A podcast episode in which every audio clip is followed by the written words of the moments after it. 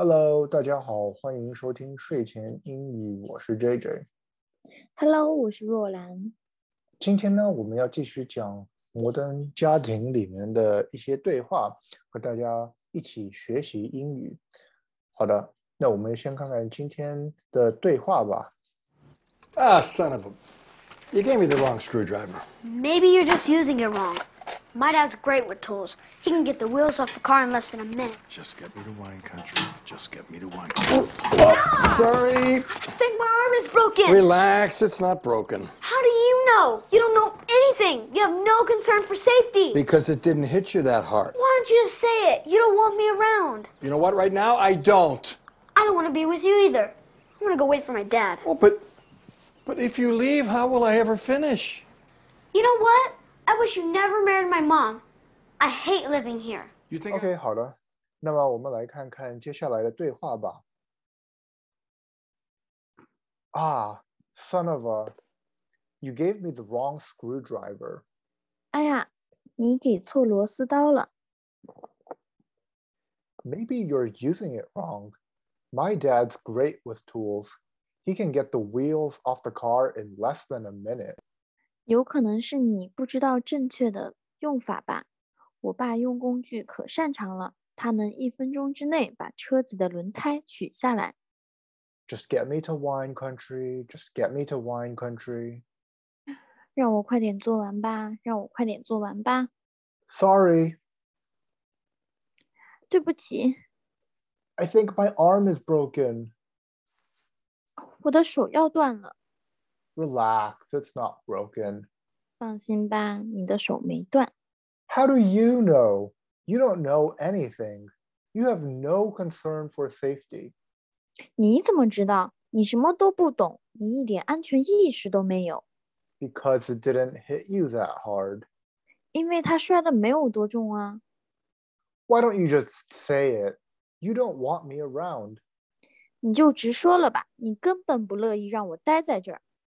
You know what? Right now, I don't.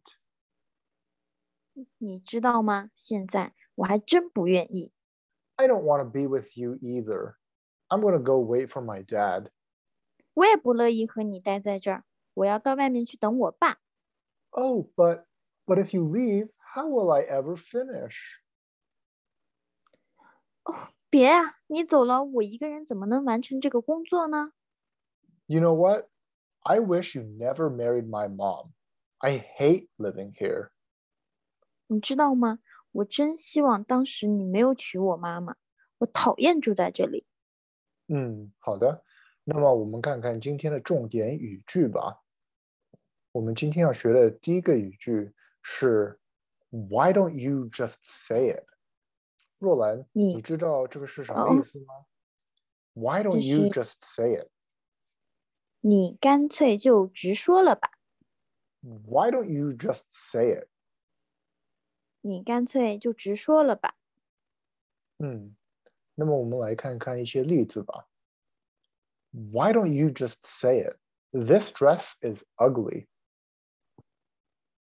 你干脆就直说了吧，这个裙子太难看了。 Why don't you just say it?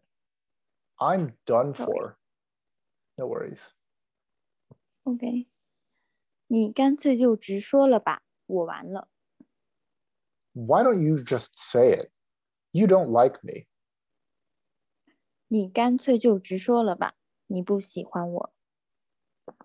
好的，那么我们接下来的重点语句是 You know what? You know what 是什么意思呢？ You know what? 这个意思是知道吗？你知道吗？OK，嗯，呃，我们来看一看一个例子吧。You know what? You're very annoying. 你知道吗？你很烦耶。 You know what? We should try this restaurant. 你知道吗？我们应该去尝尝这家的餐厅。 You know what? I'm very tired right now.